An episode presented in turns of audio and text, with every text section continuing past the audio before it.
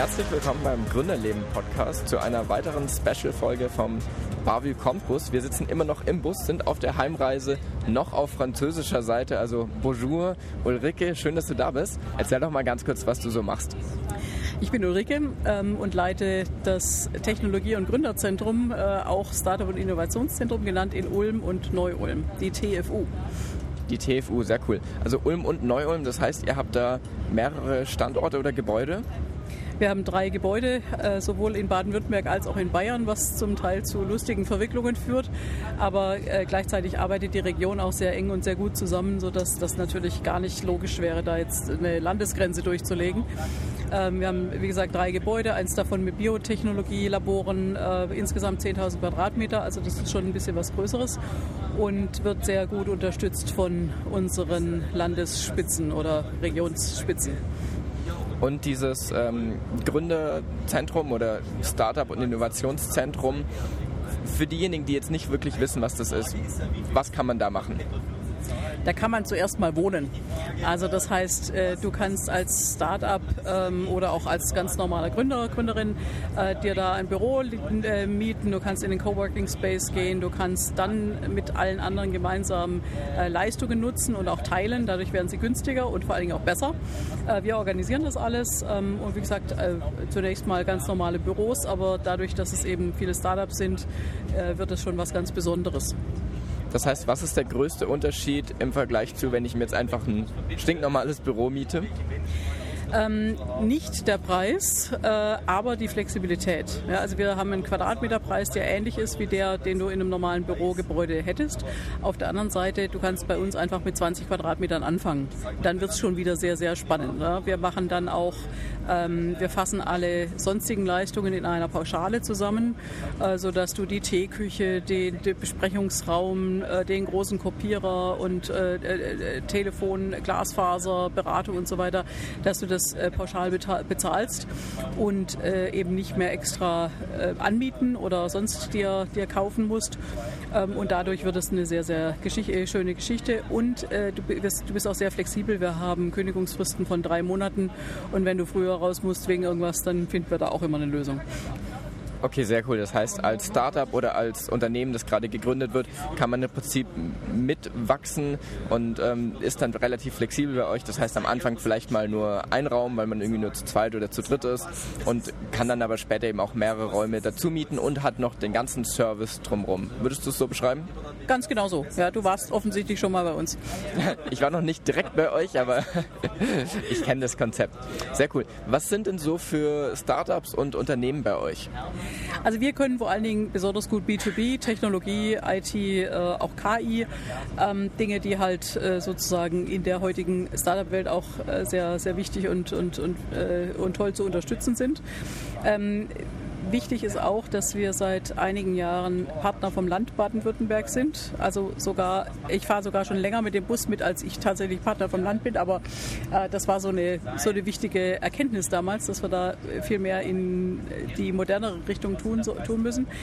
Ähm, wobei die TFU schon relativ alt ist. Also die ist schon 1985 gegründet worden. Also das ist so eine, so eine Sache, die auch die Region immer sehr stark für die, den Strukturwandel genutzt hat. Was heißt denn TFU? TFU heißt, hieß früher mal Technologiefabrik Ulm und wurde dann, äh, die Abkürzung wurde dann benutzt und in Technologieförderungsunternehmen MBH übersetzt. Zurück zu der Frage, was hauptsächlich so für Startups bei euch sind. Okay. Ähm, ja, wie gesagt, Engineering, also einfach sehr viel Technologie. Und äh, auf der anderen Seite sind wir nicht nur äh, gehalten, Technologie zu unterstützen. Wir hatten also auch schon mal eine Yogaschule und äh, also wir haben auch nach wie vor sehr gute Kantine und, und, und Restaurant im Haus. Ähm, wir sind recht offen. Ne? Also alle, die halt gerade was brauchen und möchten, ähm, können zu uns kommen, immer wenn wir Platz haben. Ähm, und das ist mir auch wichtig, dass wir nicht im Vorfeld immer gleich aussortieren, ne? sondern dass, äh, dass man sich kennenlernt und äh, Leute dann einfach selber sehen, ob es für sie passt ähm, und auch wir, ob wir denen helfen können. Und das klappt sehr, sehr gut. Kennst du alle Mieter und Mieterinnen? Ja, irgendwie schon, ja. Aber wie gesagt, es sind 85 äh, äh, unterschiedliche Partnerinnen und Partner und dann auch noch äh, eine ganze Anzahl von Pre-Seed-Startups. Äh, also die Startups kenne ich natürlich alle sehr gut, aber die, äh, die Mieterinnen und Mieter kommen manchmal auch gar nicht groß her. Ja. Die, das muss ja auch jeder selber entscheiden, wie viel, wie viel Unterstützung äh, er oder sie braucht. Wobei wir haben, wir, wir sagen immer, wir fahren die schwäbische Lösung. Äh, die durch diese Pauschale äh, kannst du dann natürlich immer sagen, ihr habt es doch schon bezahlt, die Beratung, dann kommt doch auch. Ja, das funktioniert eigentlich immer. Was ist das für eine Beratung? Äh, du bei allem, was du brauchst. Also äh, das weiß ich ja im Vorfeld nicht, was, was, wo jemanden der Schuh drückt oder einfach, wo die auch Unterstützung brauchen können. Wir haben ein sehr gutes Netzwerk zum Beispiel. Das heißt, immer wenn äh, jemand sagt, ich hätte jetzt gerne einen Kontakt zu irgendeinem Unternehmen äh, für den Vertrieb zum Beispiel, ja, da können wir eingreifen oder irgendwas anderes brauchen sie. Also ich rede jetzt eher von den, von den Eingemieteten, ja, ähm, oder wir gehen mal gemeinsam durch, was, was man da so an, an ähm, Strategieüberlegungen Überlegungen anstellen müsste und so weiter. Das ist sehr individuell, weil wir halt keinen gemeinsamen Nenner haben. Ja, die, Leute, die, die Unternehmen sind ganz unterschiedlich alt, ganz unterschiedlich groß, machen ganz unterschiedliche Themen und da ähm, muss man halt gemeinsam finden, was die jeweils brauchen. Das heißt aber, wenn ich jetzt bei euch eben angemietet habe, dann gibt es ein Büro, im Prinzip ein paar Meter von mir entfernt sozusagen, äh, wo ich jederzeit hinkommen kann und meine Fragen stellen kann. Genau, ja. Also da entwi entwickelt sich dann auch meistens eine, eine sehr enge Beziehung. Äh, wir haben auch ein schönes äh, und sehr, sehr nettes Team die sich dann einfach darum kümmern, dass die, meine, die Häuser sind ja auch technologisch äh, durchaus vollgestopft. Wir haben ein ganzes Haus mit Laboren. Äh, da passiert dann auch, auch, immer irgendetwas, etwas, wo jemand einfach aufpassen muss, dass, die, dass Dinge funktionieren. Und ähm, äh, was weiß ich, vom Stromausfall über, wir müssen einen neuen Abzug einbauen oder so. Ähm, also du brauchst halt immer Leute, mit denen du das dann auch äh, besprechen kannst. Ja. Sehr cool. Jetzt gibt es ja noch andere Vorteile von so einem Zentrum, außer dass man flexibel ist, außer dass es dieses All-Inclusive-Paket gibt und man nicht unbedingt an eine Fünf-Jahres-Laufzeit gebunden ist, nämlich das Netzwerk, in dem man sich da befindet. Magst du da ein bisschen was drüber erzählen? Das ist natürlich eine Sache, die ganz wichtig ist ähm, und die aber auch wiederum sehr individuell ist. Manche Leute sind da gar nicht so diejenigen welche, die finden das vielleicht gerade nicht so wichtig. Kann dann schon mal sein, dass wir sagen, guck mal, dein Nachbar, der macht doch auch tolle Sachen. Ähm, äh, vernetzt euch doch mal. Ja? Aber äh, natürlich machen wir jetzt über das Acceleratorenprogramm auch eine ganze Menge an, an Veranstaltungen und so. Ähm, aber äh, in, in Gründerzentrum äh, ist halt so eine wichtige Funktion in einem Ökosystem. Ähm, aber natürlich nicht ausreichend für ein Ökosystem. Deswegen so das, was wir im Gründerzentrum machen, hat eigentlich immer eine Relevanz auch fürs Ökosystem.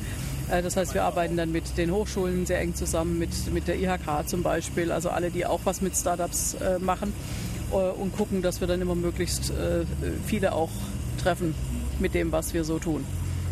Und gibt es dann auch Veranstaltungen bei euch?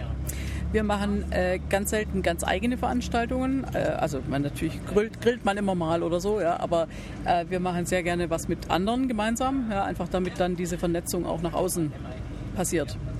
Ja. Und du hast jetzt gemeint, manche nutzen es auch, dass man sich gegenseitig untereinander vernetzt und manche eher nicht so. Die, die sagen, ja, da bin ich offen dafür, ich möchte mich gerne vernetzen, was siehst du da für einen Vorteil drin?